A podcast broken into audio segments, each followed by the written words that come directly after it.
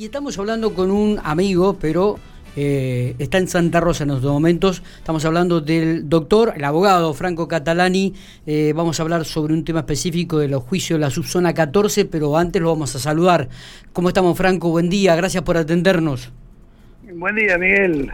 Muy contento, la verdad, de escucharte y bueno, un saludo ahí a la gente que está escuchando. Bueno, igualmente, eh, a la distancia, hacía rato que no nos vemos. Eh, cuando vengas para Pico podríamos darte una vuelta por la radio y, compartir, vos con tu mate, yo con el mío, pero compartir un, momento. ¿Qué te parece? Bueno, sí, sería, sería, hermoso, la verdad que sí. Bueno, Franco, eh, tema específico de la llamada tiene que ver con el, la tercera parte o la tercera etapa del juicio de la subzona 14, donde vos estás como querellante contanos un poco cuándo se inicia, se trasladó para abril del 2021 esto, ¿no? Claro, eh, hicimos ahora hace una semana más o menos la, audiencia preliminar, que en realidad es una, audiencia previa que no está en Código Procesal, sino en una acordada de la Cámara de Casación Penal. Eh, y bueno, en esa audiencia donde estuvieron, estuvimos todas las partes y los jueces, por supuesto, el presidente del tribunal, que es Marcos Aguerrido, adelantó que probablemente las audiencias de juicio propiamente dichas, donde se empiezan a, recabar las declaraciones testimoniales, empiecen en abril del año que viene. Todo, por supuesto, dependiendo de la evolución de la situación sanitaria. ¿no? Totalmente. ¿Quiénes se van a sentar en el banco los acusados en esta oportunidad, en esta tercera etapa, Franco? Mira, los que estaban originalmente elevados a juicio eran siete. Eran Jauregui y de Bartolo y Grepi, que eran militares que estaban a cargo acá del destacamento de Toay. Y después estaban este, Baraldini, que era el jefe de policía, también militar, Rifaldi, que era el, el jefe de lo que se llamaba D2, que es el Departamento de Inteligencia, eh, Reinhardt, que bueno, era un parte del grupo de tareas, y mm, alguien más que no me estoy ahora, no se me está viniendo a la memoria. Eh, Jaure, Jauregui falleció aparentemente porque, bueno, declaró el abogado defensor que había fallecido, pero pero no presentaron todavía el acta de defunción. Después, este Fiorucci, que era que capaz que me había olvidado antes, eh, ya durante la etapa de instrucción había sido excluido por este porque había dado un informe negativo. Así que esos dos no van a estar seguramente. Y después, bueno, está estamos viendo ahí si va a estar o no Baraldini, porque tiene un informe médico negativo. Pero bueno, el informe dice que mm, habría que volver a hacerlo en forma presencial y además nosotros también como creyentes pedimos un, un informe de parte que todavía no lo han proveído, no lo han ordenado los jueces, así que bueno, está ahí viendo si se va si va a estar en juicio o no. Está, está. Eh, Franco, buenos días, Matías Oporto. Eh, Buen día, Matías. ¿Cómo, estás? Muy bien, usted, Franco. Ando muy bien. Lo esperamos acá por la radio cuando quiera. Me alegro mucho. Bueno, gracias por la invitación. Em, Franco, ¿qué significa este tercer juicio? Estuvo la primera etapa, la segunda y esta tercera. Eh, para que la gente entienda, para que el, más sencillo y, que no esté en el tema del juicio de la subzona 14, si bien sabe lo que es, puede entender qué significa esta este tercer juicio. Sí, adelanto que es difícil de entender, ¿eh? Pero bueno... Por, eso iba la pregunta, porque justamente, ayer me lo preguntaban y yo me, costaba explicarle qué significaba este tercer juicio, si bien vine siguiendo el primero y el segundo, me costaba explicarle y dije, ¿por qué no preguntarle a Franquito? Eh, para responder del modo más sencillo, te diría que hay hechos y hay imputados, personas, concretamente Jauregui y De Bartolo, y Rifaldi, que eh, nunca habían sido imputados en, juicios anteriores. Y hay hechos que si bien este, sí habían sido investigados, no habían sido elevados a juicio con relación a, a estas personas. O sea, hay no hechos nuevos concretamente, porque los hechos, hechos nuevos, digamos, conocidos nuevos prácticamente no hay. Lo que sí hay hechos que se elevan por primera vez a juicio, ¿no? Eh, y hay imputados que por primera vez están sometidos a juicio, como son el caso de Jauregui, de Bartolo y Rifaldi. Jauregui y Bartolo, la novedad, o sea, o la característica distintiva es que formaban parte de la plana mayor del destacamento de Tobay, ¿no? Que hasta ahora, digamos, hasta el segundo juicio, el único los únicos dos militares que habían sido juzgados habían sido este, eh, Grepi y Baraldini, pero no habían sido juzgados ninguno de los jefes que integraban el destacamento de Toay. ¿no?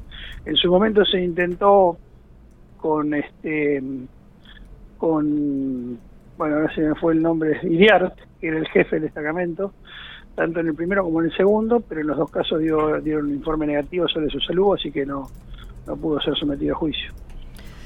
Franquito, estaba leyendo que hay eh, 196 víctimas, que hay ya 178 testigos para brindar declaración en esta tercera etapa.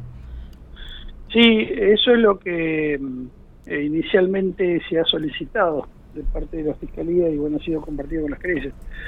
Lo que pasa es que eso hay que actualizarlo prácticamente mm, día a día cuando se inicie el, juicio, porque bueno, hay gente, mucha que por supuesto es mayor, la mayoría ya pasan los 60 o 70 años, y además no toda es residente en la, en la provincia de La Pampa, con lo cual hay que hacer todo un trabajo de acercamiento para verificar las condiciones de salud, las condiciones anímicas, este, para poder la disponibilidad personal que tienen para declarar.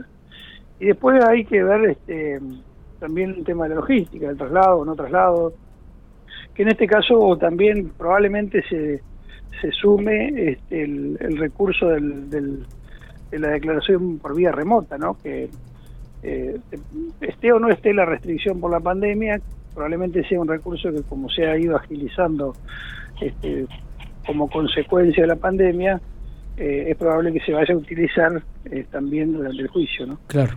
Claro. Pero bueno, concretamente no, no es posible saber ahora la cantidad de, de personas que van a declarar. ¿no? Franco, en esta oportunidad no vas a, pedir condena, es otra de, de los puntos importantes en esta tercera etapa, por lo menos así lo indican, ¿no? Los jueces no van a permitir que la querella pida condena y pena para los acusados. Claro, hubo ahí una, una, pequeña rencilla o, batalla procesal, este, que bueno, también es una cuestión técnica que por ahí no, sé si vale la pena desarrollar, pero este sí, nos, si bien tenemos la posibilidad de estar en juicio, de, controlar la prueba, de, proponer prueba, de, de interrogar a los testigos, incluso según mi interpretación, de hacer una valoración de todos los hechos y de, las, y de la prueba incorporada, pero no vamos a tener la posibilidad de formular una acusación. Así que en ese caso nos vamos a adherir a la, en este caso, nos vamos a adherir a la, acusación que hagan los fiscales. Claro, claro. Sí, de hecho, eh, digamos, esto lo hemos discutido mucho dentro del, equipo que tenemos, que hemos ido formando con los años. Imagínate que la primera denuncia se hizo en el año 84 y hace 10 años que estamos trabajando en el marco de los juicios, así que se ha ido conformando un grupo muy, muy valioso y cada día que pasa mm, se pierde, por supuesto, un poco más la aspiración de justicia y que pero siempre va a quedar ¿Está esa sensación realmente, Franco? Sí, por supuesto, por supuesto. En primer lugar, porque imagínate que la denuncia se hizo en el 84, han pasado este 36 años para llegar a juicio. Y si ha llegado porque han empujado los, los organismos de derechos humanos, de otro modo ya esto no hubiera sido posible, ¿no? Se da la paradoja que la, la, la persona que, que pidió este, que nos, nos impidan hacer la acusación, este, ahora no va a estar presente porque falleció, ¿no? Este, y al mismo tiempo la paradoja de que hemos empujado esto durante 36 años y por una cuestión técnica este, no, no puedes pedir condena no han, no han pero no deja de ser una si se quiere una no sé cómo llamarlo una paradoja porque ya te digo nosotros cada vez más nos interesa la cuestión de la memoria y la verdad y cada vez menos lo de la justicia porque imagínate encontrar a una persona de, de 80 o 90 años a, a, 25 años de prisión este, un año más un año menos la verdad que es algo que sale de toda de toda lógica, ¿no? De toda de toda posibilidad de, leer eso como una como un acto de justicia, pero más allá de eso, lo que siempre nos ha interesado es la cuestión de la verdad, de la memoria y eh, la reparación que significa para los testigos poder brindar su testimonio en el marco de un juicio oral y poder ver que una sentencia refrenda su, su versión de la historia. Eso es muy reparador. Totalmente. Este, Franco, como, como persona, como profesional, ¿qué, ¿qué, te ha dejado todo este trabajo que has hecho eh, en el tema de la Susana 14? Mira, como persona lo, lo que me ha dejado es, son vínculos, vínculos muy valiosos, muy potentes, muy profundos y de mucha proyección humana, este, fundamentalmente con algunas de las víctimas con las que he tenido un contacto muy estrecho a partir del trabajo, ¿no?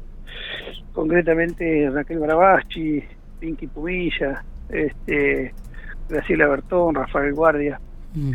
Eh, son personas muy muy especiales con las que uno ya digamos a lo largo de los años trasciende el vínculo profesional y traza un vínculo personal. Lo cual con lo cual estoy muy agradecido porque la verdad que nos ha enriquecido mucho bueno, Franquito, te agradecemos que hayas este, compartido estos minutos. Creo que nos ha sacado varias dudas, ha sido claro. Seguramente es un tema para hablarlo mucho más explayado, tranquilo, pero también es cierto que todo este tema es engorroso para la gente que por ahí no entiende de leyes y algunos términos específicos, por lo cual este, hemos tratado de ser lo más este, cortito y claro posible. ¿no? Igual lo dejamos comprometido a, a Franco para cuando venga Pico poder explayarse más sobre este caso de la subzona 14 que que además de buscar verdad es muy interesante recordar y mm, dar memoria, ayudar a la memoria a recordar esos momentos eh, tan oscuros que pasaron en la provincia de La Pampa. Sí, yo creo, si me permiten el último minuto, eh, no hay que perderse tanto en cuestiones jurídicas. Eh, lo fundamental es justamente la reconstrucción de la memoria, porque eso es lo que este, nos va a garantizar que en el futuro esto no se repita. Entonces, ayer me preguntaban, por ejemplo, bueno, ¿cómo puede ser que gente como Pérez Boneta esté condenada y al mismo tiempo, mm, este, bueno, ande por, por las calles de Santa Rosa como si nada, ¿no? Más allá de la cuestión jurídica, que el principio de inocencia, el doble conforme, la doble condena, etcétera, etcétera, lo que nosotros podemos hacer es recordar lo que la sentencia dijo que Pérez Neto hizo. Y como él, tanta gente. Recordar la, la, militancia, por ejemplo, de las personas secuestradas y desaparecidas de Pico, la, el rol que cumplieron este, algunas, algunas instituciones y algunos mm, agentes policiales de Pico, en este caso porque estamos hablando de Pico, ¿no? Este, lo que pasó en la UTN, todo lo que pasó en la UTN, el proyecto que significaba el proyecto académico y político que significaba la UTN, tener todas esas cosas presentes, recordarlas, rememorarlas, este, eh, me parece que tienen un valor muy superior a las cuestiones jurídicas específicas, ¿no? Digo, lo resalto porque también por ahí es una propuesta para los medios de comunicación cuando llegan este tipo de este tipo o como cuando salen a la luz este tipo de eventos, ¿no? El tercer juicio de la Susana o el 24 de marzo, por ahí dejar un poco de lado toda la cuestión jurídica y este, hacer hincapié en la memoria y en la verdad, ¿no? me parece que es un valor rescatable hoy en día en, con, relación a la subzona este, y que se puede hacer mucho. Muy bien, Franco, gracias por, por estos minutos. ¿eh? Abrazo grande a la distancia, te esperamos por acá cuando quieras. ¿eh? Cómo no, che, un gusto saludarlos, a Miguel y a, y a Matías, amigos también personales. Totalmente. Abrazo grande. Buen día.